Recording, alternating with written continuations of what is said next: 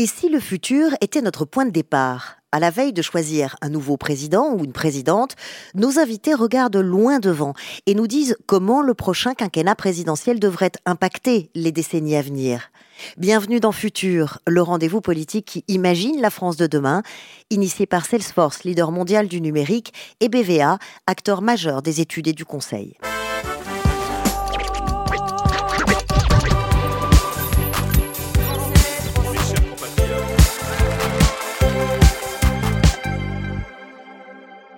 Élire un président ou une présidente, c'est faire un choix, c'est s'engager tous pour l'avenir. Alors à la veille de cette échéance, prenons le futur comme point de départ pour penser le présent, les grands enjeux plutôt que les petites phrases, le temps long plutôt que la polémique. Et il y en a un qui a toujours euh, regardé devant et plus loin, un homme qui inlassablement conjugue expérience et vision, c'est vous. Jacques Attali, et à vos côtés, l'incarnation d'une autre génération qui conjugue jeunesse et expérience, c'est Julie Martinez. À mes côtés également euh, aujourd'hui, Adélaïde euh, vous êtes directrice, tu es directrice de, BVA euh, Opinion et tu prends pour nous le pouls justement de cette euh, opinion française. Bonjour.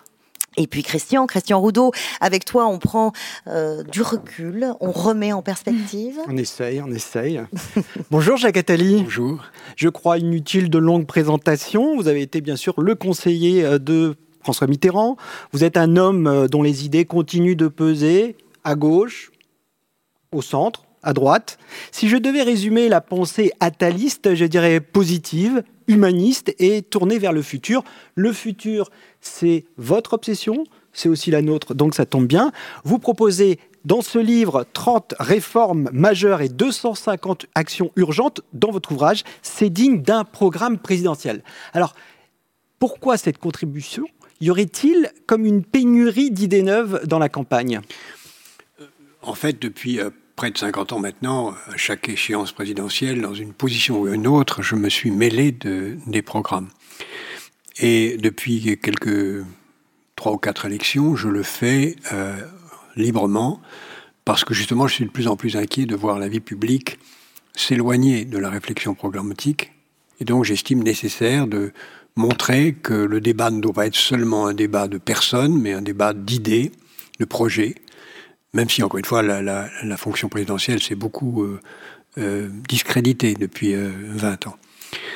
Mais euh, à chaque élection, je, pense utile de réunir des gens experts de bonne volonté pour penser les réformes minimales qu'un président devrait impulser au cours de son mandat.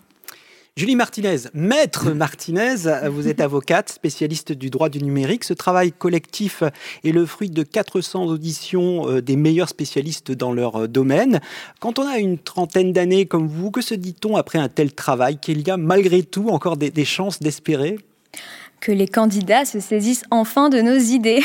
on espère sincèrement que le projet, en tout cas qu'on a rédigé, accompli, tout ce travail qu'on a abattu avec l'ensemble de la commission, on espère sincèrement qu'il sera porté euh, à l'attention des candidats, en tout cas les candidats s'en saisiront, et que les citoyens également s'en saisiront. C'est-à-dire que c'est un, travail, c'est du donnant-donnant. Il faut également que nos concitoyens se saisissent de ce travail. On a un site internet euh, collaboratif, participatif, francepositive.com, où chaque citoyen peut contribuer et appeler euh, les candidats à l'élection présidentielle, déclarés ou non déclarés encore, à se saisir de ce travail qui, euh, à mon sens, est un travail de qualité et surtout qui euh, allie à la fois expertise qui est nécessaire lorsqu'on traite de sujets aussi importants, mais également connaissance du terrain. On a été chercher des experts également sur le terrain, des présidents d'associations, des collectifs qui savent également ce qui se passe sur tout notre territoire. Et on y reviendra effectivement. Mm. Alors Christian l'a rappelé, euh, votre livre repose sur 250 actions urgentes à mettre en œuvre pour préparer la France de demain. Les Français partagent-ils votre sentiment qu'il y a urgence à agir? Comment perçoivent-ils certaines des idées que vous proposez dans votre ouvrage? Nous le découvrirons ensemble au fil de l'émission à travers les résultats de sondages exclusifs réalisés par BVA pour Futur. Quelle France dans 10, 20, 50 ans? Qu'est-ce que chacun de nous peut faire pour qu'elle soit bien plus encore qu'aujourd'hui? Un pays où ses habitants sont heureux libre et paisible. Ces mots ne sont pas de moi, ils sont de vous, euh, Jacques Attali. Et eh bien justement, c'est la première euh, partie de ce programme, c'est hashtag mon pays. C'est parti.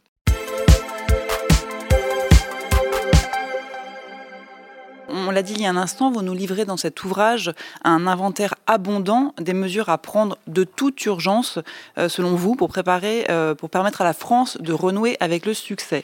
D'après notre sondage exclusif euh, BVA pour Futur, les Français ne partagent pas complètement votre sentiment qu'il y a urgence à agir aujourd'hui pour préparer la France aux grands enjeux qui se poseront à elle dans 10 ou 20 ans, puisqu'ils sont certes près d'un sur deux, 47% à estimer qu'il faut, qu'il est indispensable d'agir aujourd'hui pour préparer demain, mais ils sont presque aussi nombreux, 43%, euh, à penser qu'il faut d'abord s'occuper des problèmes qui se posent aujourd'hui. Ce sondage n'est pas contradictoire. Euh, on peut tout à fait euh, prévoir dès maintenant des actions qui répondent aux besoins des Français, mais tout en prévoyant sur le long terme, pour les 5, 10, 15, 20 prochaines années, un plan qui permette également de, préparer l'avenir. C'est-à-dire que nos politiques aujourd'hui ne se saisissent plus du temps long. Ils sont réaction aux réactions de surréaction les unes les autres, ce qui fait qu'également les Français ont, l'impression d'être englués dans ce présent et de ne plus pouvoir en sortir. Ils ont d'ailleurs des demandes très justifiées appelant aux politiques à, changer les choses maintenant. Néanmoins, euh, on peut tout à fait envisager, et d'ailleurs c'est ce qu'on souhaite, ce qu'on appelle de, de, nos voeux avec la commission euh, France Positive, c'est prévoir sur le long terme euh, la France de demain pour la préparer dès aujourd'hui. Et ça, il faut absolument que, que ce message soit saisi également par nos candidats. Un mot sur je reviens sur ce qui a été dit au début. Ce, livre a été préparé par 40 experts, auditionnant 400 personnalités, avec l'appui de l'Institut de l'économie positive, qui est une émanation de la Fondation Positive Planet que je préside, et qui justement a comme mission de travailler pour essayer de faire comprendre l'importance de travailler dans l'intérêt de l'avenir et de mesurer en quoi une nation est proche de sa capacité à penser son avenir. Euh, l'Institut de l'économie positive mesure euh, en quoi un pays est en situation de répondre à l'avenir et le fait sur tous les pays de l'OCDE. Et la France est très mal classée dans ce classement, année après année. Les pays scandinaves sont beaucoup mieux classés. Donc c'est avec cette angoisse-là que nous et naturellement, il n'y a pas de contradiction entre l'immédiat et le long terme. C'est même la grande difficulté d'aujourd'hui, c'est de faire comprendre que euh, ce qui doit être décidé aujourd'hui doit être dans l'intérêt de l'avenir. C'est un petit peu D'abord parce que ça ne concerne pas que les décisions politiques? Peut-être qu'un des leitmotivs que je voudrais employer ici, c'est la situation est extrêmement grave pour la France. Le président de la République n'a pratiquement aucun pouvoir. Le politique en a de moins en moins.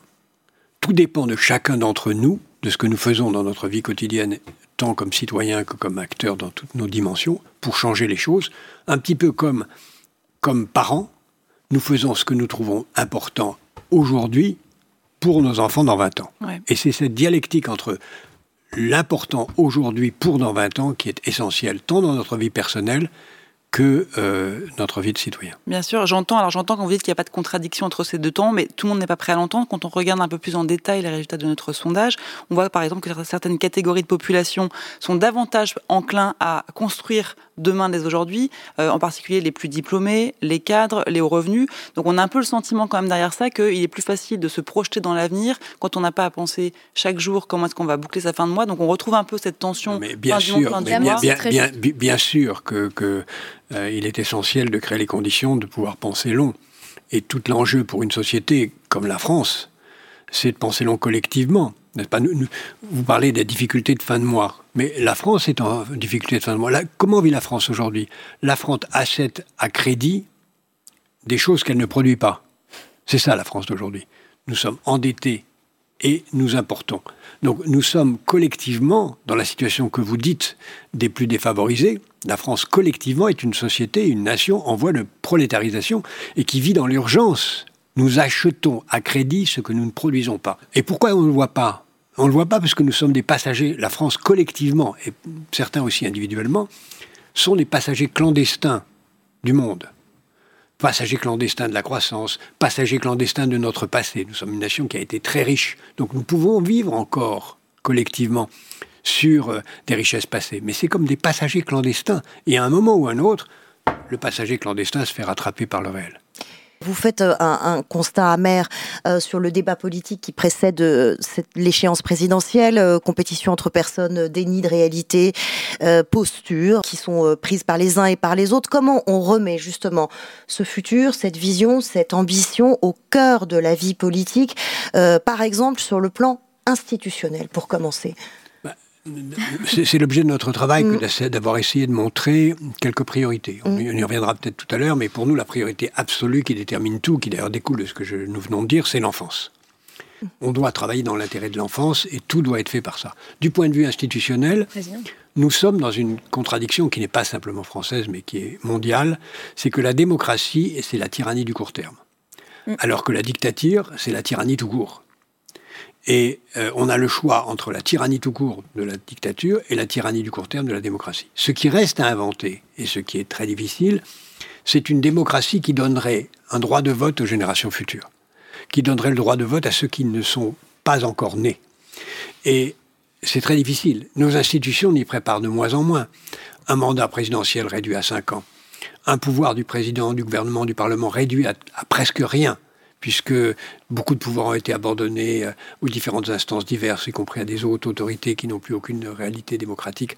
Tout ça fait que, en réalité, on est un petit peu comme ces personnages de dessins animés qui continuent à courir après la falaise. On croit que l'élection présidentielle a de l'importance, mais elle n'en a plus aucune. Alors que faudrait-il changer, rétablir ou changer pour ah. que, sur ce plan institutionnel, on réécrive le récit sur le temps long? Bah, Réduire tout simplement, réduire en tout cas le, mandat présidentiel a été un, des facteurs euh, les plus, euh, les plus importants dans cet échec justement de la capacité à penser le temps long institutionnellement parlant. Nous, ce qu'on propose, c'est de rétablir le, septennat mhm. pour euh, redonner euh, un peu de, force à notre Premier ministre, éviter que notre président soit placé en position d'être responsable de tout tout le temps et en mesure d'ailleurs de tout faire tout le temps.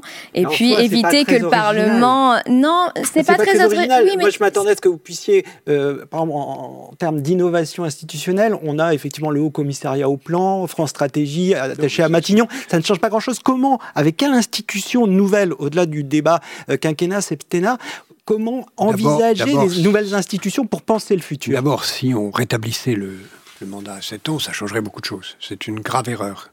Ce qui fait qu'aucun président, je parle sous réserve de ce qui peut se passer, mais je crois qu'aucun président ne, ne, peut être réélu en ce moment. Je ne sais pas si l'actuel le sera. Mais rappelez-vous cela, aucun président n'a été réélu après un mandat de 5 ans. Aucun.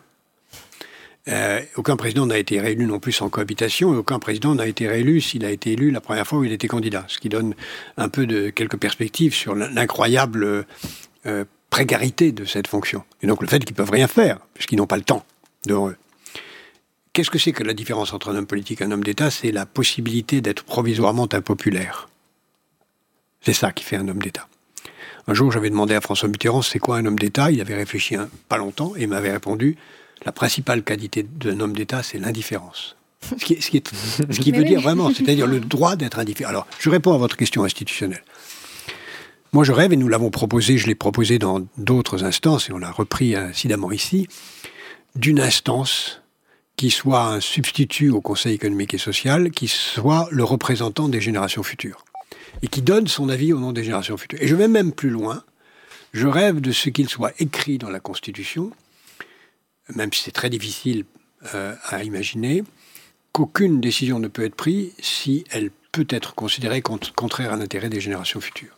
Ce qui, donnerait évidemment un pouvoir au juge constitutionnel de dire comme il est inconstitutionnel, telle décision serait inconstitutionnelle parce qu'elle est contraire aux décisions à, l'intérêt des générations futures, et qui donne vraiment beaucoup de pouvoir aux juges. Mais après tout, peu à peu, les juges fixeraient une jurisprudence et les hommes politiques s'y reprendraient. Pourquoi est-ce que François Mitterrand, puisque je reviens sur lui, parce que pour moi c'était le dernier euh, président, qui avait, qui avait, dernier qui a eu du temps hmm. pour lui, euh, pour le faire.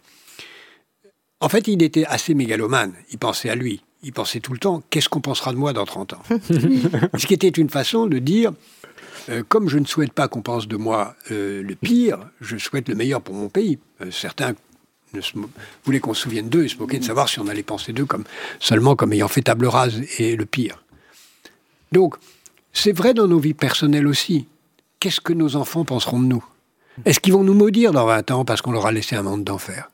C'est pour ça que on, est là pour parler des élections présidentielles, mais moi je voudrais parler de notre vie à chacun de nous. Qu'est-ce que nous faisons en dehors de l'élection elle-même pour que ça aille mieux? Vous me fournissez la transition idéale parce que en parlant de vie, je voulais qu'on parle de votre concept d'économie de la vie. Donc si on parle d'une économie de la vie, hein, qui est centrale dans ce livre, mais qui a été l'objet de votre précédent livre, par définition, par opposition, il y a une économie mortifère. Alors la survie de notre planète dépend de, des grands choix économiques qu'on va faire, sous quelles conditions?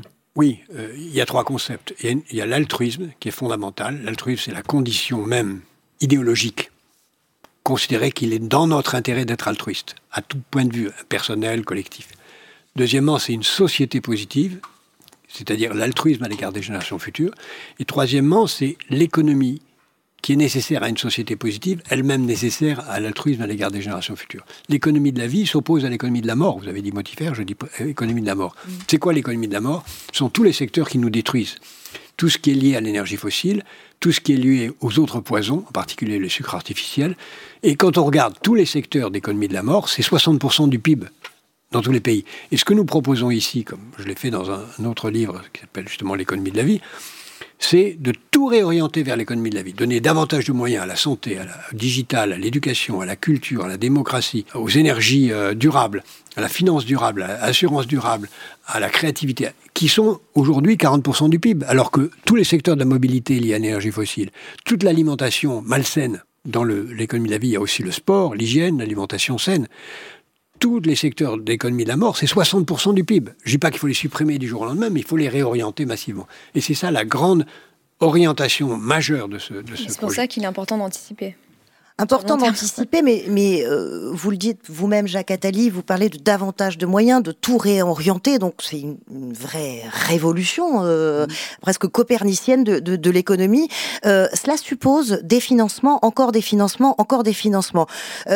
Au moment où la dette publique a, a augmenté de, dans des proportions folles, c'est vous qui l'écrivez, quel choix financier, quel arbitrage Est-ce qu'on est à la veille d'un réel arbitrage financier et massif Et si oui, lequel? Il va bien falloir faire des choix. Je laisserai Julie répondre parce qu'en fait, on a chiffré notre programme et il y a plus de recettes que de dépenses.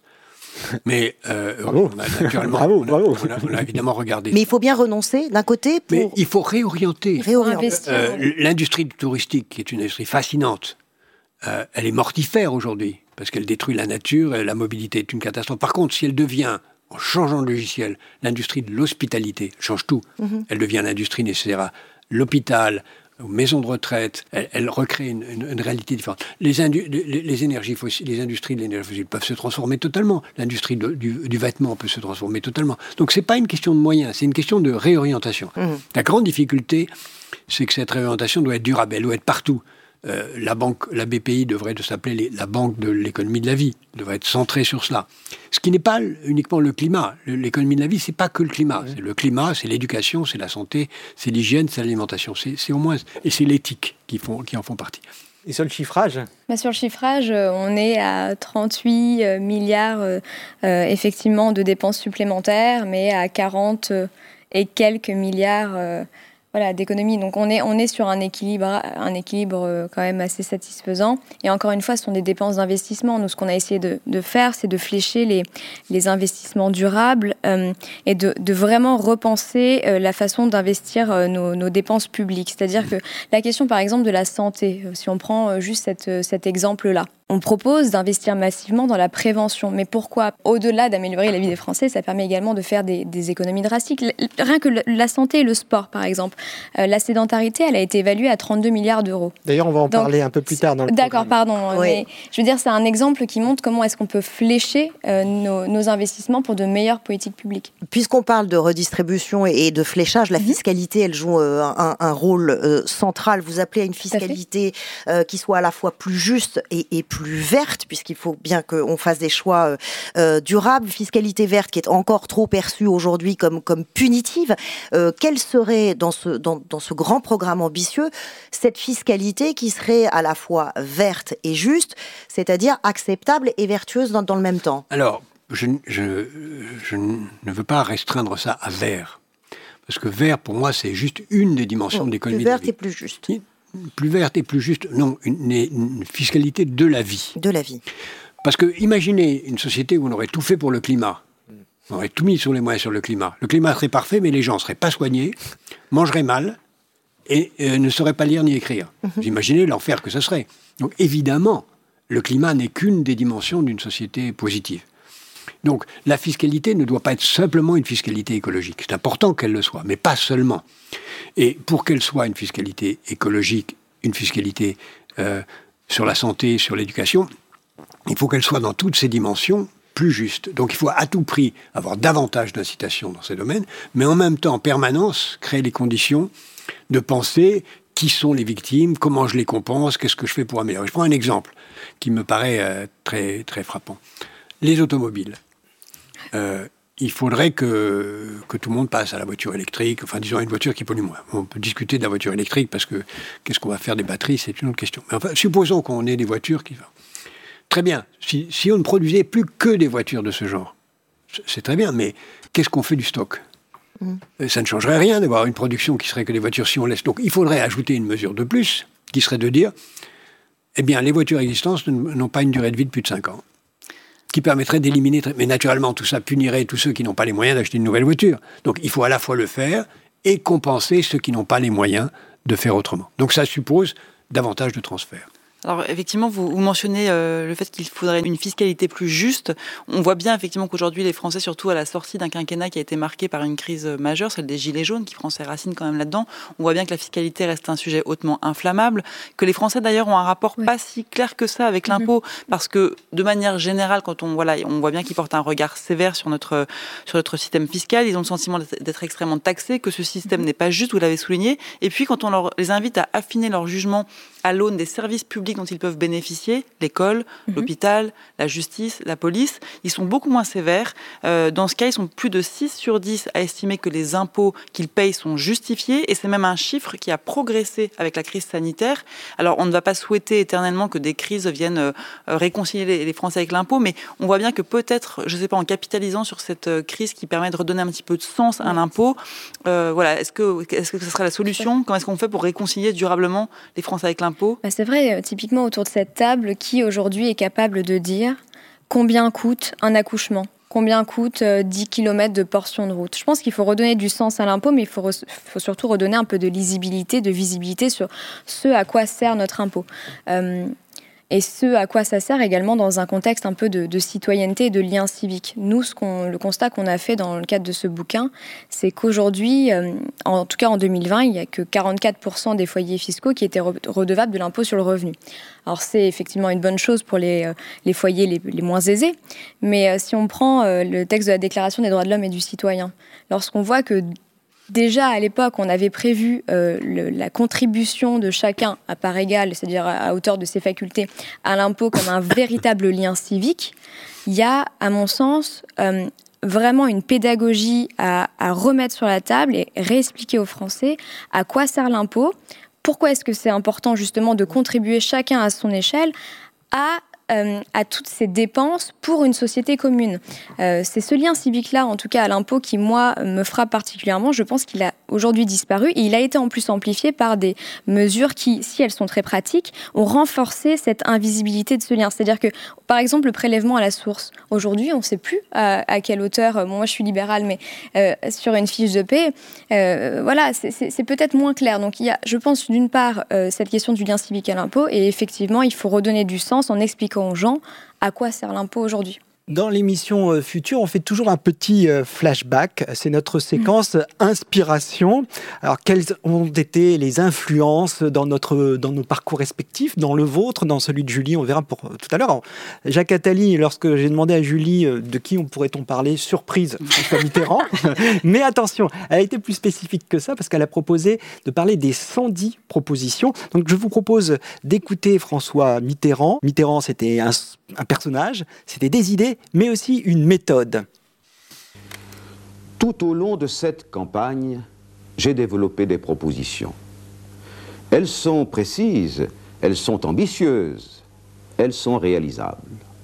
Autour de moi, des conseillers et des experts parmi les meilleurs travaillent depuis plusieurs années et dans chaque domaine, en faisant la part du souhaitable et la part du possible, sans jamais oublier que derrière les chiffres, derrière les statistiques, il y a des femmes, des hommes qui vivent aujourd'hui un drame quotidien.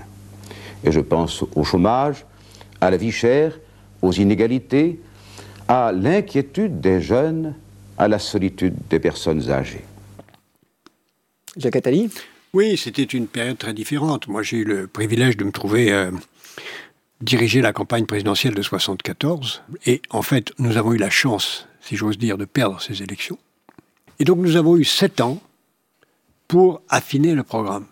Qui fait qu'en 80, nous sommes arrivés avec quelque chose de poli par euh, la critique. Nous étions très à l'écoute des critiques. Moi, j'avais continué à diriger tout ce travail au point qu'en 81, euh, dirigeant une nouvelle fois la campagne du candidat, euh, j'avais fait préparer et préparer tous les projets de loi et décrets du programme. Et j'ai pu distribuer, faire distribuer tous les projets de loi et décrets aux ministres le lendemain de leur entrée en fonction. Vous mmh. imaginez, on en est très loin aujourd'hui. C'est ce qui manque aujourd'hui. Bien sûr. Pourquoi, pourquoi ça manque?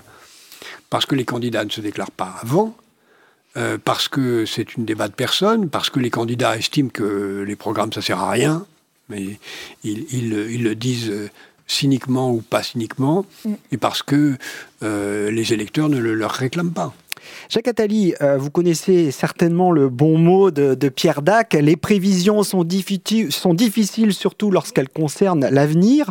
Or, en vous lisant, on se dit, c'est assez simple, euh, voilà, le chemin est clair, il est fixé. Euh, mais est-ce qu'il vous arrive de douter quand même? Parce qu'on a un peu l'impression que pour vous, voilà, entre les idées et puis l'application dans le réel, finalement, le gap, il est facile à combler. Non, bien sûr, on doute. On a beaucoup travaillé avec Julie, avec tout le monde, et moi, ça fait si longtemps que je doute. Et puis d'ailleurs, il m'est arrivé souvent, pas très souvent, enfin, il m'est arrivé assez souvent de me tromper, et donc de, de, tenir compte de mes erreurs pour essayer de moins faire. Donc euh, personne n'est à veille. Mais de toute façon, il faut bien se dire cela, dans notre vie privée comme dans la vie publique, même si on ne fait pas explicitement des prévisions, on en fait implicitement. Ne pas prévoir, c'est déjà prévoir. C'est prévoir ou se laisser prévoir par d'autres. Et donc, euh, on est totalement enfermé dans une certaine vision du monde. Qu'on l'ait librement voulu, par exemple, est-ce que vous avez un plan pour chacun d'entre vous pour ce que vous serez en 2030 Pas, particulièrement. Bon, eh bien, si vous ne l'avez pas, dites-vous que quelqu'un d'autre l'a pour vous.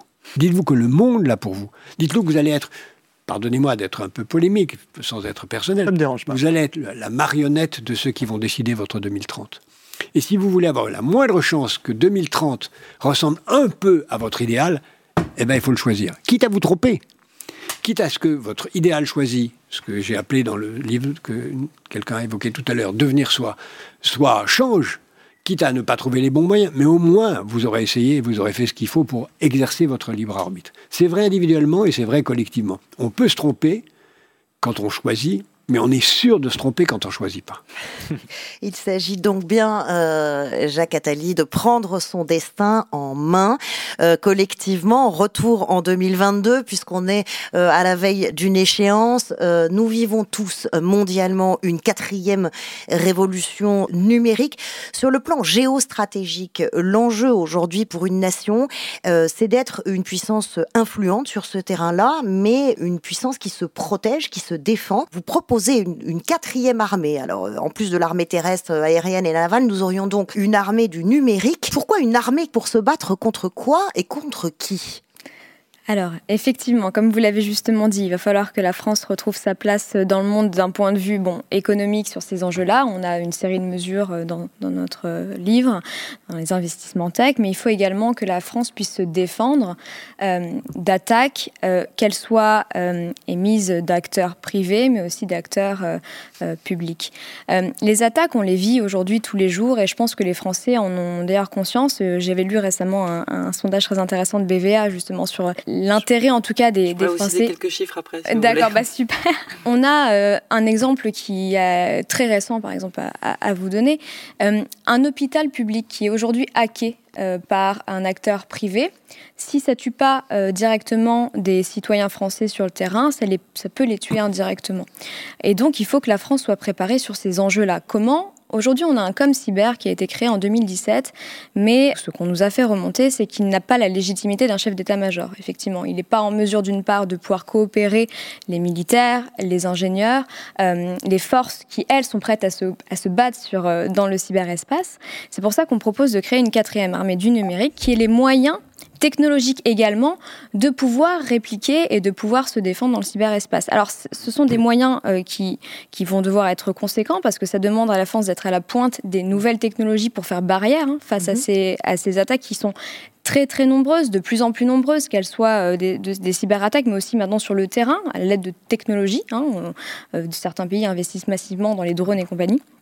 Mais il faut aussi effectivement avoir une stratégie euh, militaire euh, à ce sujet, et euh, c'est là qu'il faut avoir une armée qui puisse la mener. Le fait d'avoir une armée du numérique sera ou serait un formidable appui pour le développement d'une stratégie industrielle dans ce domaine. Mmh. Toute l'expérience historique a montré que, qu'on le veuille ou non, l'armée est l'avant-garde du développement industriel.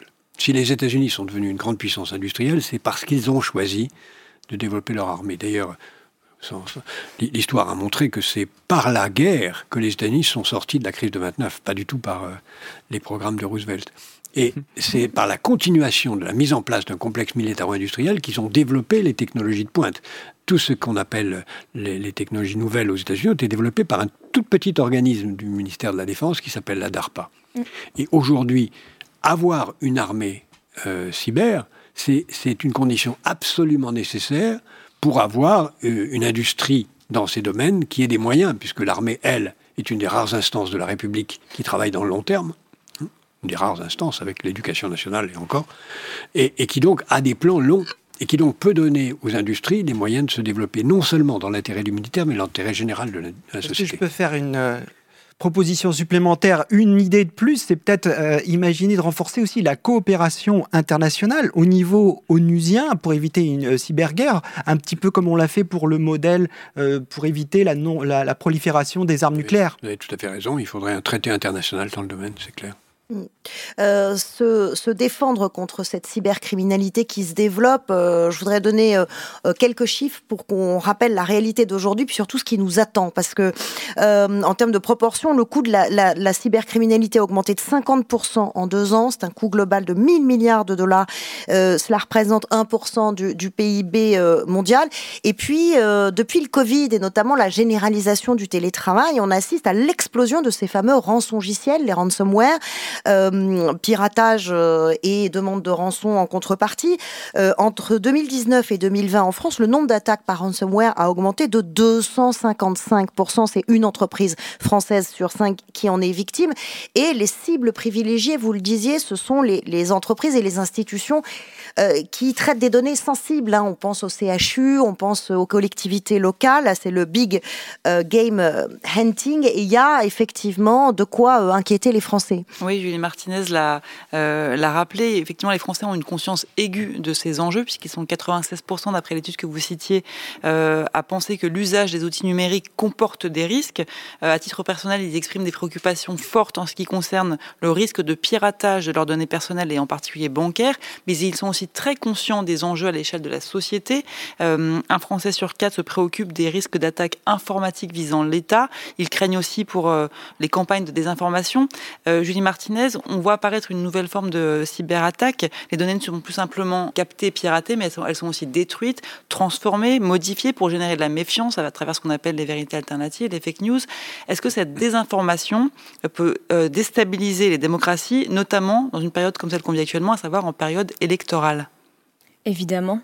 Euh, on l'a déjà vu lors d'autres élections, hein, pas seulement en France, et c'est un des gros enjeux de l'élection euh, présidentielle, je pense. On vit aujourd'hui une ère où euh, l'héritage du siècle des Lumières a disparu, ou en tout cas est en péril, mais en péril très sérieux. C'est-à-dire que sur les réseaux sociaux ou sur les plateformes, et chacun pourra le constater, on est à une époque où l'algorithme est prévu pour retransmettre, republier du contenu qui fait du buzz. Et quel est ce contenu-là? C'est du contenu haineux, c'est du contenu qui euh, attise les rumeurs. Ce sont des, si vous voulez, la technologie elle-même, telle qu'elle est conçue aujourd'hui, permet de mettre en valeur des contenus qui sont par nature antidémocratiques. Et c'est pour ça que dans le cadre de ce bouquin, avec Jacques, avec l'ensemble de la commission, on porte des mesures très fortes pour redonner un avantage concurrentiel au contenu journalistique fiable. Ça ne veut pas dire tomber dans, de la censure, parce que on a également un débat, c'est souvent des arguments qu'on nous, oppose. Euh, il y a d'ailleurs de toute façon des réglementations qui existent pour euh, venir euh, sanctionner des contenus à caractère haineux, antisémite, etc. La question des fake news est très particulière et elle est actuellement à l'étude dans le cadre des négociations sur le DSA, tout particulièrement, parce que c'est cette nature-là de, de la rumeur, de la contre-vérité, et d'ailleurs qui est très liée avec des constats qu'on fait par ailleurs sur l'absence de niveau, ou en tout cas le très bas niveau scientifique de, notre jeunesse actuelle, la capacité des jeunes Français de, distinguer une croyance d'une vérité, c'est un des enjeux absolument fondamentaux euh, aujourd'hui. Et c'est un enjeu qu'on veut remettre à l'école, c'est-à-dire qu'on prévoit des modules cybercitoyens dans la matière. Euh, pour justement éduquer et former nos jeunes à comprendre d'une part euh, que leurs actes dans le cyberespace a le même impact que dans la vraie vie, parce qu'il y a souvent cette frontière, cette, frontière virtuelle qui fait que nos jeunes n'ont pas nécessairement conscience que ce qu'ils disent en ligne a exactement le même impact, d'ailleurs sous la loi, que dans la vraie vie, mais aussi pour redonner justement un peu de, bon sens et de comment, par exemple, trouver une source. Ça, c'est quelque chose qu'on n'apprend pas tous les jours à l'école. Mais vérifier une source, si elle est fiable ou non, ça doit faire partie des, modules, en tout cas, qu'on propose à l'école. Oui, c'est essentiel, euh, tout à fait essentiel, et ça fait partie des clés de l'éducation, qui ne sont pas d'ailleurs seulement de l'éducation des jeunes, mais de l'éducation de chacun de nous. Mm. Il faut savoir distinguer euh, la différence entre une vérité, une opinion et une croyance, mm. qui sont trois choses différentes. Et euh, il appartiendrait au monde journalistique, au monde universitaire, de créer les conditions pour que euh, les fausses nouvelles puissent être éteintes aussi vite. Moi, je rêve, et nous en parlons rapidement, d'une application qui, comme euh, il existe d'applications qui, si vous mettez votre téléphone devant une chanson, elle vous dit quelle est la chanson. Si vous la mettez devant un, Shazam. et si vous la mettez devant une plante, elle vous dit le nom de la plante, Pinterest.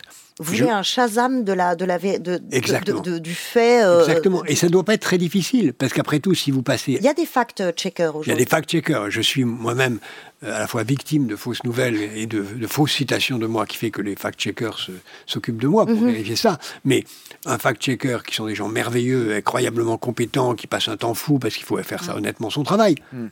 Mais c'est une, c'est une, une cuillère dans un tsunami. Euh, il, faut beaucoup, donc ça ne peut fonctionner qu'avec les mêmes moyens, c'est-à-dire l'automatisation. On devrait pouvoir, à partir de Wikipédia et de tout ce qui existe, développer une application qui permettrait de mettre, en, je vous dirais, euh, la Terre est plate, c'est vrai ou c'est faux, on vous répondrait c'est vrai ou c'est faux. Et ça devrait être vrai pour tout. Juste micro Et ça ne doit pas être trop difficile. Il y a des gens qui cherchent à faire ça. Est-ce qu'il faut anonymiser euh, les intervenants sur les réseaux sociaux? Pour éviter les facteurs de haine. en ligne. Et ça, c'est d'ailleurs euh, quelque chose qui est qui est euh, mal compris par euh, les internautes qui se permettent tout et n'importe quoi, y compris les, les plus grandes ignominies. C'est-à-dire qu'il n'y a pas d'anonymat en ligne, et ça, il faut bien le comprendre. juridiquement, si on veut retrouver quelqu'un, on le retrouvera en ligne. Néanmoins, cette question de la pseudonymisation, je dirais plutôt d'un profil, effectivement pose question parce qu'elle euh, elle permet, en tout cas à ces hommes et ces femmes, de, dire tout et n'importe quoi. Cette transformation euh, numérique à tous les niveaux, c'est avec la transition écologique le grand chantier majeur des décennies euh, à venir. C'est ce que vous écrivez. Alors comment justement faire de la France une championne du numérique? C'est hashtag mon avenir. C'est parti. Bonjour Monsieur Attali, je m'appelle Hervé Vezin, je suis directeur de recherche au CNRS. Euh, je dirige un laboratoire de recherche sur l'Université de Lille et je suis fortement engagé dans la recherche partenariale au travers d'un laboratoire commun avec la société Total Energy. Euh, dans votre dernier livre, vous prenez en fait un renforcement de cette activité euh, académique partenariale. Ma question est la suivante. D'après vous, jusqu'à quel niveau la recherche académique doit s'impliquer dans cette recherche partenariale tout en gardant à l'esprit de garder en fait une recherche amont pour des développements futurs. Il faut à tout prix euh, développer l'interaction entre le privé et le public, de façon à ce que le privé euh, soit de plus en plus influencé par l'intérêt général du public. Moi, je suis pour, je pense que c'est tout à fait nécessaire. Euh, sans aller jusqu'à la, et c'est toute la difficulté, sans aller jusqu'à la colonisation du public par le privé. Donc c'est une question de rapport de force entre les deux. Aujourd'hui, on, me dit que dans certains services hospitaliers, le service ne tiendrait pas si le médecin ne faisait pas sa recherche et son cabinet privé au sein de l'hôpital. Donc ça veut dire que c'est une privatisation de l'hôpital. On peut imaginer qu'il y a le même risque avec des laboratoires publics de recherche qui deviendraient, qui n'existeraient plus que par euh, le financement et donc l'orientation de la recherche par le secteur privé. Je crois que c'est une question d'équilibre de financement euh, et d'équilibre de déontologie euh, qui euh, devrait permettre de l'équilibrer et de pousser d'ailleurs le secteur privé dans la bonne direction. Alors j'ai une question tarte à la crème, mais c'est pas parce que c'est une question banale qu'elle n'est pas centrale. La France ou mettons l'Europe pourra-t-elle un jour jouer dans la cour des géants du numérique, à savoir les GAFAM, les Natu, Netflix, Airbnb, Tesla, Uber, les BATX chinois un champion français, européen du numérique peut-il encore émerger? Je laisserai Julie compléter ma réponse, mais un, euh, tant qu'on n'a pas essayé, on va le voir. Aujourd'hui, on a perdu, mais rien n'exclut qu'on le fasse. Deux, euh, le numérique, ça date de 1960. Donc c'est pas tout à fait nouveau. Donc plutôt que de continuer à essayer de gagner la bataille d'hier, il faut gagner les batailles de demain. Batailles de demain, c'est les géants biogénétiques, on le voit avec ce qui se passe avec les vaccins. C'est les géants en biomimétisme, qui est certainement une technologie fondamentale de l'avenir. C'est les géants en nanotechnologie, et c'est là-dessus qu'il faudrait essayer d'être les premiers. Je suis tout à fait d'accord. Et c'est pour ça qu'il est important de penser euh, sur le long terme et de savoir flécher exactement là où on souhaite être en tant que, que, nation dans 10, 15, 20 ans. Effectivement, des combats euh, euh, tels que les GAFAM, on, les a déjà perdus. Euh, avoir un, un, Google français, on en a un qui s'y tente, on, voit bien qu'on est encore un peu en, décalage. Néanmoins, fléché, et d'ailleurs c'est ce que font de plus en plus de pays, tels que l'Inde, bon la Chine évidemment, mais les nouvelles, euh, la question de la e-santé. Ça, c'est aussi euh, un, secteur d'avenir. Mais il faut pouvoir se positionner maintenant sur certaines technologies pour pouvoir euh, y arriver, et à mon avis, à une échelle euh, européenne plus que française. En tout cas, cette révolution euh, numérique, elle a déjà des, des, conséquences très concrètes en matière de travail et, et d'emploi. Le fil rouge de votre livre, c'est de déminer les bombes à retardement pour plus tard. Euh, un seul chiffre, euh, 85% des emplois de 2030 n'existent même pas encore. Et dans le même temps, euh, ce sont 14% des emplois actuels qui vont tout simplement eux-mêmes euh, disparaître. Là encore, on est en pleine transition et comme à chaque fois en période de transition, ben évidemment, on est inquiet. Oui, Charlotte, d'après notre sondage exclusif, les Français semblent assez lucides sur le constat puisque euh, un actif sur dix anticipe la disparition de son métier d'ici dix ans. D'ici dix ans, c'est demain. Mm -hmm. euh, comment est-ce que, qu'est-ce que vous en pensez? Vous les trouvez inquiets à juste titre ou trop pessimistes? Moi, je dirais en tout cas inquiet à, à juste titre, mais sur ce constat-là. Mais il ne devrait pas être inquiet si la France avait justement un plan sur 10-20 ans pour pouvoir, euh, d'une part, orienter nos jeunes générations, c'est-à-dire euh, l'orientation va être cruciale aujourd'hui pour demain.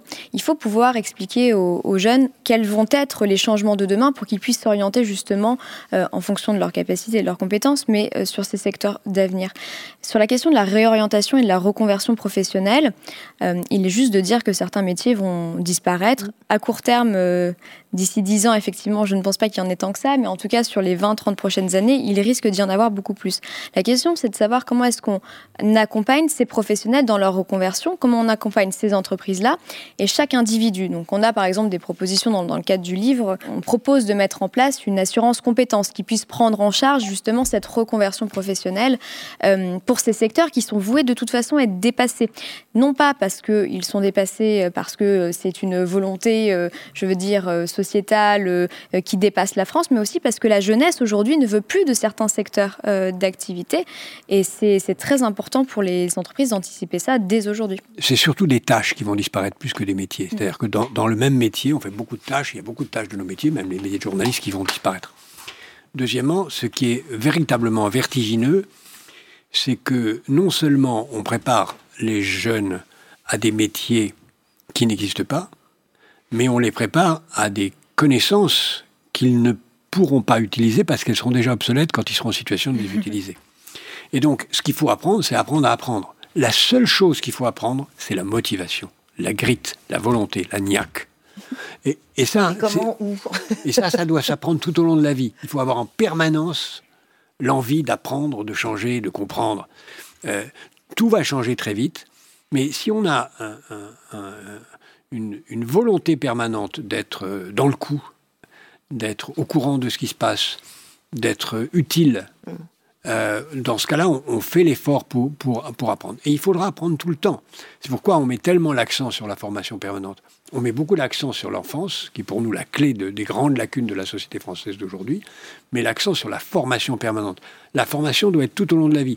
Et nous ajoutons cette phrase vraiment révolutionnaire, se former est une activité socialement utile méritant salaire. On doit être payé pour se former, parce que quand vous formez, c'est pas seulement vous que vous formez, vous formez un membre de l'équipe qui est utile à la société. Un peu plus tôt, donc, nous avons regardé une archive de François Mitterrand, euh, personnalité inspirante s'il en est pour euh, Jacques Attali. Alors, Julie Martinez, votre choix, vous, vous, l'avocate, vous avez choisi une magistrate devenue ministre puis présidente du premier Parlement européen élu au suffrage universel. C'était en 1979. Mesdames, Messieurs, c'est un très grand honneur que vous m'avez fait en m'appelant à la présidence du Parlement européen. Tous les États membres sont en effet aujourd'hui confrontés à trois défis majeurs. Celui de la paix, celui de la liberté, celui du bien-être. Et il semble bien que la dimension européenne soit seule en mesure de leur permettre de relever ces défis.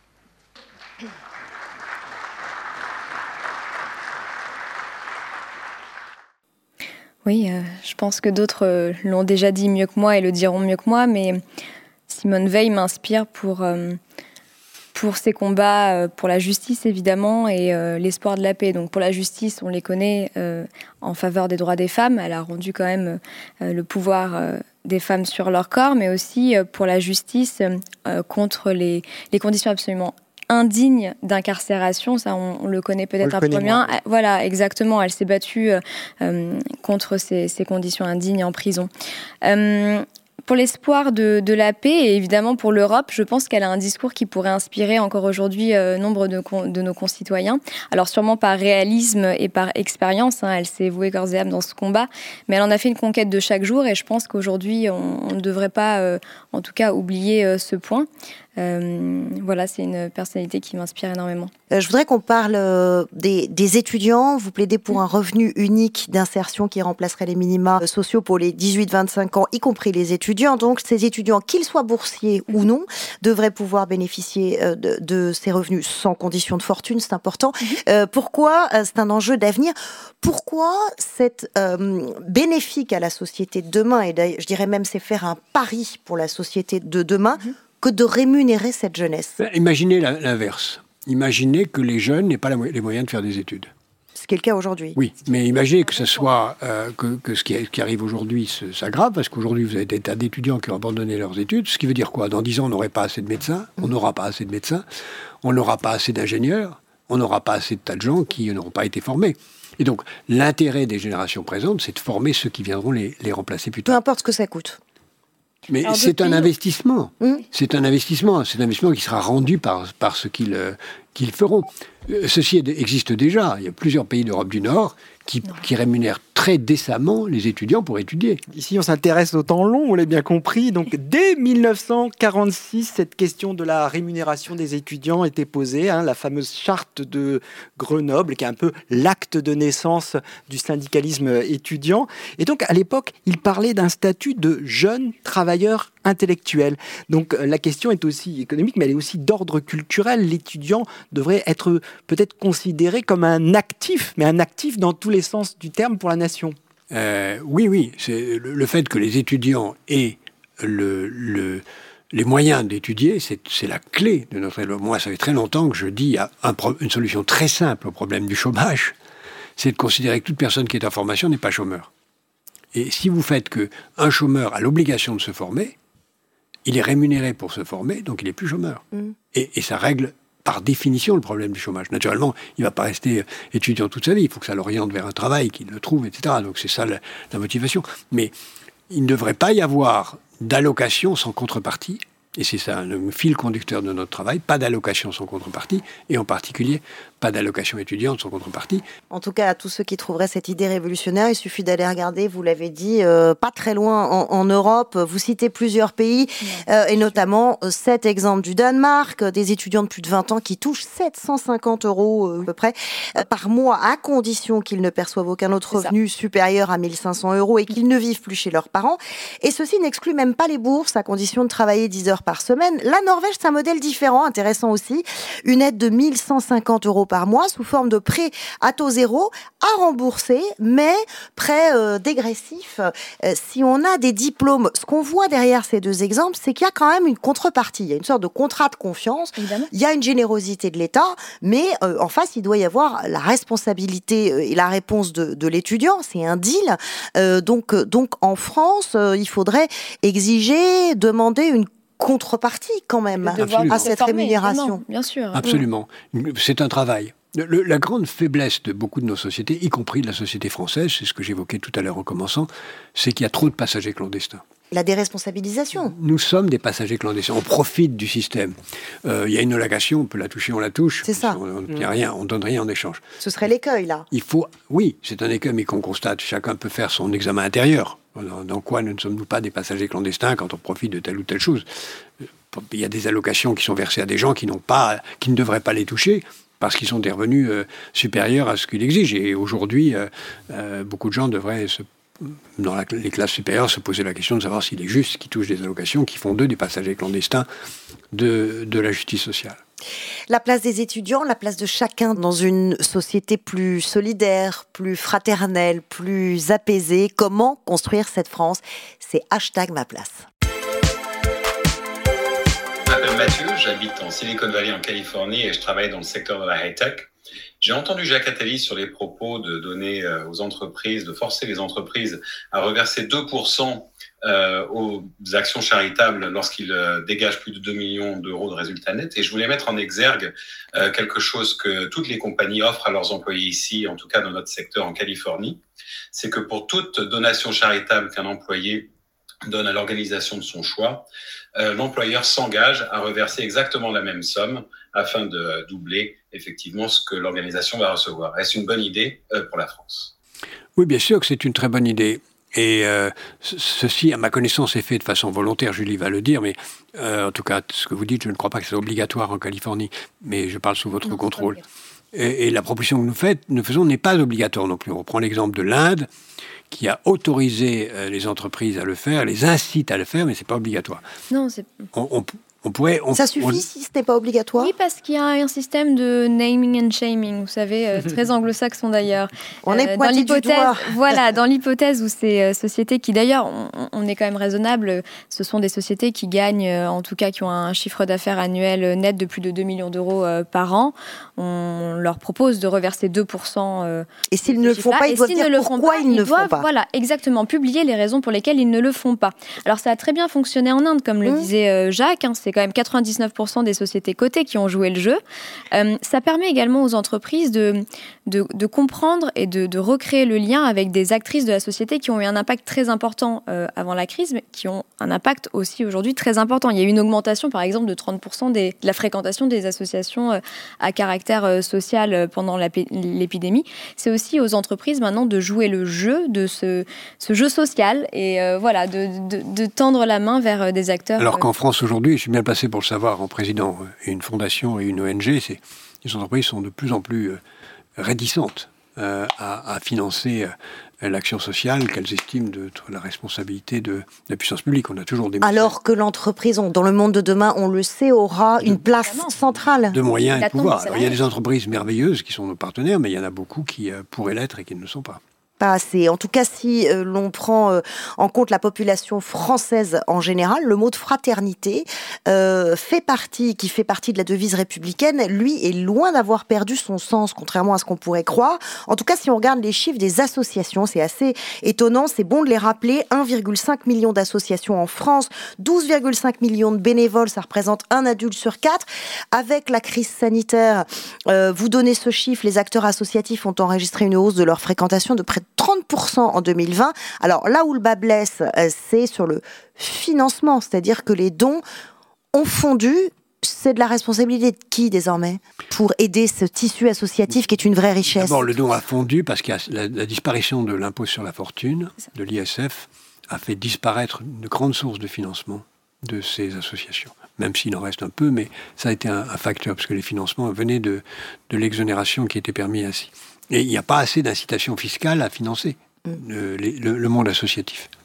Pour prolonger sur cette question de la, la fraternité euh, dont parlait Charlotte il y a un instant, on, on parle aussi beaucoup de France fracturée, de France fragmentée, mais c'est vrai qu'on voit quand même en même temps des, des signaux qui nous peuvent nous pousser à croire que euh, euh, le, le terreau, les, les ferments d'un d'un socle commun pour re- rebâtir notre pacte social, reconstruire notre futur commun euh, sont là. On parlait de la fraternité, les Français, d'après une étude qu'on a réalisée, quand on leur demande quel est le symbole de la République auquel ils sont le plus attachés, eh bien c'est effectivement notre devise républicaine, liberté, égalité, fraternité, qui arrive en tête devant le drapeau tricolore ou la figure de Marianne. Donc ça montre bien qu'on a quand même des valeurs en commun.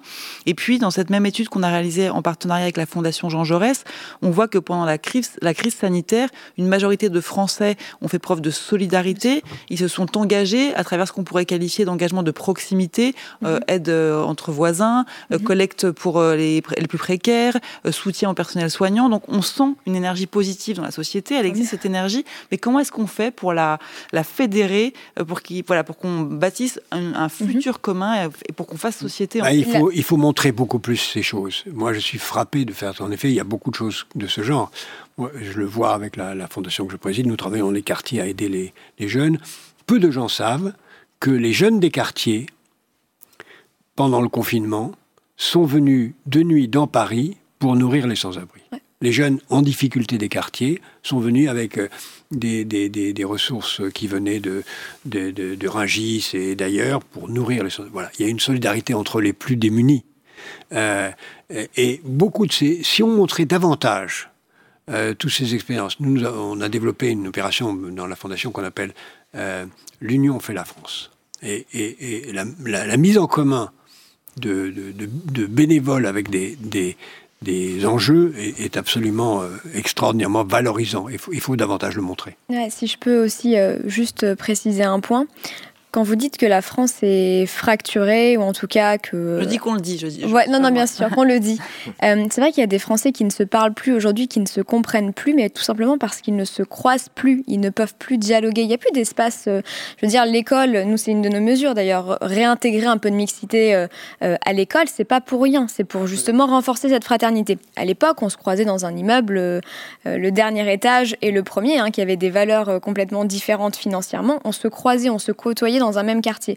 Aujourd'hui, c'est plus le cas. Et c'est aussi pour ça qu'on insiste sur euh, cette question de, dotation positive euh, des entreprises envers les associations, pour les associations, parce que ça permet également à, un système économique très fort, hein, qui est constitué de nos entreprises, de connaître et de rencontrer, de, comprendre les difficultés de, ce maillage qui participe justement à cette solidarité, cette fraternité. Il faut créer de nouveaux espaces où les gens se rencontrent et se comprennent et montrer, et en tout cas euh, remettre en valeur les actions qui sont réalisées au quotidien dans ce domaine-là. Et on a, on a une couverture médiatique qui est quand même très, très difficile. Moi, combien d'amis ne regardent plus les infos parce que c'est déprimant? Mais parce qu'on ne passe pas justement suffisamment de temps à mettre en avant des actions positives. Et il y en a beaucoup qui sont euh, accomplies sur le territoire français. Alors ça nous permet de revenir sur le positif et sur l'économie de la vie.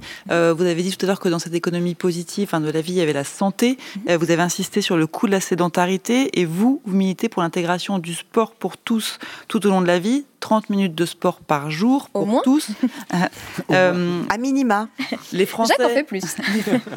les Français partagent votre euh, recommandation puisqu'ils sont, d'après notre sondage exclusif, très majoritairement favorables à la mise en place d'une politique volontariste incitant fortement tous les Français à faire ces 30 minutes de sport par jour, 70%.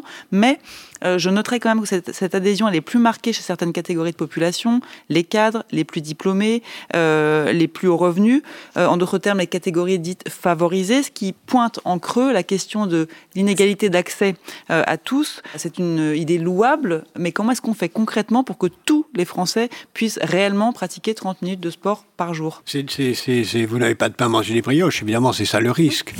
Mais euh, il y a beaucoup de gens qui peuvent le faire. Il y a beaucoup de gens qui le font, d'ailleurs, parmi les plus défavorisés sans, sans le vouloir, parce que ceux qui doivent marcher 30 minutes tous les jours pour rentrer chez eux matin et soir, bah, ils font les 30 minutes de sport. Mais ils aimeraient mieux les faire autrement, en faisant du jogging dans un parc, hein, ça c'est clair. Mm. Donc euh, il, faut, il faut créer les conditions par l'école, par l'université, par l'emploi. Euh, l'entreprise devrait prévoir des salles de sport. Oui, il n'a pas euh, assez. Il n'a pas du temps, du, temps, du temps pour le faire. Ça devrait faire partie des, conditions de vie normales d'un travailleur. Dans beaucoup d'entreprises, maintenant, il y a des salles de sport, mais ça devrait être des conditions normales de, vie. On, on sait que la santé est liée au sport qu'on pratique. on sait que c'est plus on fait du sport tous les jours, plus on a une meilleure santé. Et d'ailleurs, plus on est en meilleure forme aussi intellectuelle, moins on est violent d'ailleurs. Et donc ça, c'est un facteur euh, absolument majeur. Il y a une question qui fâche. Donc plus de temps passé devant les écrans, c'est inévitablement plus de sédentarité. Donc est-ce que ça ne nous prépare pas à une génération euh, de jeunes en surpoids, euh, en situation d'obésité? Alors quelles mesures hein Ici, on essaye de trouver des solutions. Là, c'est peut-être une euh, solution controversée. Est-ce qu'on doit faire comme les Chinois, c'est-à-dire mhm. encadrer le temps passé devant les, les écrans? Est-ce que vous pensez que ça peut être une solution un peu martiale? Rapidement oui, oui, c'est l'une de, nos mesures. On propose en tout cas d'interdire l'accès aux écrans euh, dans tous les euh, endroits recevant des, enfants euh, avant l'âge de 3 ans. parce que bon, les rapports, on, les a lus, vous les avez également consultés, hein, qu'il s'agisse de Boris Cyrulnik ou autre, il y a des effets absolument négatifs sur l'impact tout simplement cognitif des enfants lorsqu'ils, voilà, en dessous de 3 ans en tout cas, Et au-delà. accès.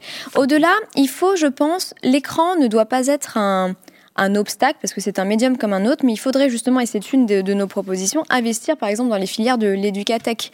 Ce sont des choses, enfin, c'est une filière qui est énormément investie en ce moment euh, par la Chine et les États-Unis. C'est pas pour rien parce que de fait, les enfants passent un temps fou devant euh, les écrans. Il faut savoir maintenant comment est-ce qu'on fait de ce médium un, fond, un contenu, du, contenu qui leur permette d'apprendre et comment est-ce qu'on on les, on les attire justement vers des contenus autres que les séries et mais hum, c'est complémentaire de nos mesures euh, sur, contre la sédentarité. Hein. Il faut trouver un juste milieu. Euh, la meilleure façon de lutter contre la sédentarité, c'est d'interdire le sucre. Euh, ça, c'est fondamental. Parce que l'obésité, c'est le sucre. Le sucre artificiel. La deuxième, c'est qu'en effet, il faut à tout prix réorienter l'usage des écrans vers des mm. usages meilleurs. Mais avant d'interdire, on peut donner des moyens de liberté. Mhm. Il existe aujourd'hui des logiciels très bien faits, très simples, qui vous permettent de savoir tous les jours ce que vous avez fait de votre journée face à l'écran. Et si elle vous dit que vous avez passé euh, euh, 4 heures à, regarder des séries, ben, peut-être ça va vous culpabiliser. Donc avant d'interdire, il faut, il faut euh, donner les moyens de la responsabilité. Et bien justement, de plus en plus de temps devant les écrans, mais pour faire quoi? Pour comprendre quoi? Pour dire quoi? Puisque c'est un espace d'expression euh, euh, aussi. Vous avez euh, des images, Christian, pour nous Oui, la liberté d'expression, on en use et on en abuse, en particulier en période électorale. Et je voudrais vous montrer un petit peu ce qui a été le moment précurseur, hein, si l'on veut, des réseaux sociaux. Ce sont les radios libres. Hein. Vous connaissez bien Jacques Attali. Elles ont un peu joué, si l'on veut, ce rôle de réseaux sociaux avant la lettre. Euh, sur les ondes, on partageait un petit peu tout, hein. on s'engueulait, on partageait les passions, les, idées. Et en 81, euh, certains réclamaient haut et fort une radio vraiment libre. Ils sont en train de les faire, les lois. Alors évidemment, on est dans l'illégalité à un moment donné. Mais le problème, c'est de savoir quelles sont leurs intentions, quoi, c'est tout. C'est ça qu'on voudrait savoir. Et on a l'impression, euh, à travers les actions qu'ils mènent, que, leurs intentions, c'est de juguler complètement tout ce qui pourrait euh, ressembler à de la liberté en, matière de radio. C'est-à-dire que ce qu'on appelle les radios libres, il euh, n'y a que le mot libre qui va pas du tout, quoi. En tout cas, vous, vous allez continuer à animer une, tranche horaire ici Ah ben moi, je vais, je vais les soutenir jusqu'au au bout. Ah oui, oui, bien sûr, oui. Tout le monde est prêt ici à rester, euh, c'est pas spécialement moi. On va tous rester jusqu'au bout et si on doit se faire déloger par la police, on restera, c'est pas le problème. Il y, y, a beaucoup d'auditeurs ici et c'est pour ça qu'on est les seuls à être brouillés. C'est parce qu'on dérange. Oui, oui. Réaction rapide, Jacques Attali? Mon ami, mon ami éternel. Voilà, rien de plus à dire. Il a tout dit. Il y a cette fantaisie, il y a cette liberté, et puis aujourd'hui, il y a cette ambiance où, vous, dénonciez le règne de l'instant, des fausses nouvelles, cette agressivité. Comment on peut remettre le, le, jeu démocratique et l'espace de discussion dans, un, dans une note positive? Est-ce que le vote électronique, par exemple, c'est quelque chose qui pourra avoir lieu de façon sécurisée, apaisée à l'avenir? Oui, c'est euh, en tout cas une des mesures euh, qu'on défend également dans le cadre du, du bouquin. C'est pas la seule hein, pour euh, susciter ou, régénérer un intérêt de, nos citoyens pour la vie politique et l'élection, quelle qu'elle soit, hein, présidentielle ou autre. Néanmoins, c'est un médium, à mon sens, qu'il faut vraiment creuser. Ça a été mis en place en Estonie avec des résultats assez bons sur la participation, par exemple, électorale. la question de la sécurité est un peu facile, je pense, à mettre en avant lorsqu'on essaie de contester euh, la, pertinence du vote électronique euh, parce que d'une part, elle est, elle est une difficulté, mais lorsque l'on voit ce que l'ANSI est capable de faire aujourd'hui en matière de sécurité des systèmes, euh, je pense qu'on peut, avec par exemple des médiums comme la blockchain, très bien y arriver. Néanmoins, ce ne sera pas, encore une fois, la seule mesure essentielle hein, pour susciter l'intérêt des jeunes générations. Voilà, l'horloge tourne, hein, c'est euh, le futur qui, qui, nous, qui, nous, rattrape. Juste, j'ai envie de faire un peu de politique fiction avec vous, euh, Jacques Attali. Euh, quand vous avez démarré votre première campagne aux côtés de François Mitterrand en 1974, on n'imaginait pas, bien évidemment, même vous, l'homme du futur, les tweets, les lives, même pas les, les meetings olfactif, euh, virtuel, euh, immersif, la métapolitique. Alors faites-nous rêver. Vous avez parlé tout à l'heure, euh, qu'est-ce qu'on fera dans, dans 20-30 ans? Ce sera quoi? Une campagne électorale, une campagne présidentielle dans 20-30 ans? Comment vous l'imaginez Des hologrammes? 74-75, on prévoyait Internet, YouTube et tout ça. Hein. Hmm. C'était déjà, je peux vous donner des textes qui, qui le montrent. dans 20-30 ans, d'abord j'espère qu'il y aura encore une démocratie. J'espère qu'elle sera puissante. J'espère qu'elle ne sera pas réduite à des jeux d'hologrammes et qu'elle sera une vie réelle, responsable, euh, si possible au niveau d'une puissance européenne intégrée. Oui, le ton euh, de votre livre, c'est évidemment des propositions et de se projeter dans l'avenir, mais il est grave puisque vous terminez en disant l'heure est à la mobilisation générale pour éviter le pire et construire le meilleur. Alors ici, à Futur, nous avons hashtag ma France, hashtag mon avenir, hashtag ma place. Je voudrais vous proposer un tout petit jeu avant de se quitter. Hashtag ma France rêver, Jacques Attali Ma France rêvée, c'est une France euh, fraternelle. Voilà, d'abord et avant tout. Une France fraternelle qui, euh, qui a une idée précise de ce qu'elle veut être dans 30 ans.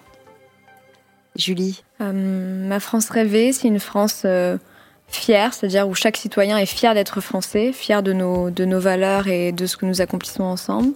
C'est une France plus égalitaire, également où chacun trouve sa place grâce à nos valeurs républicaines.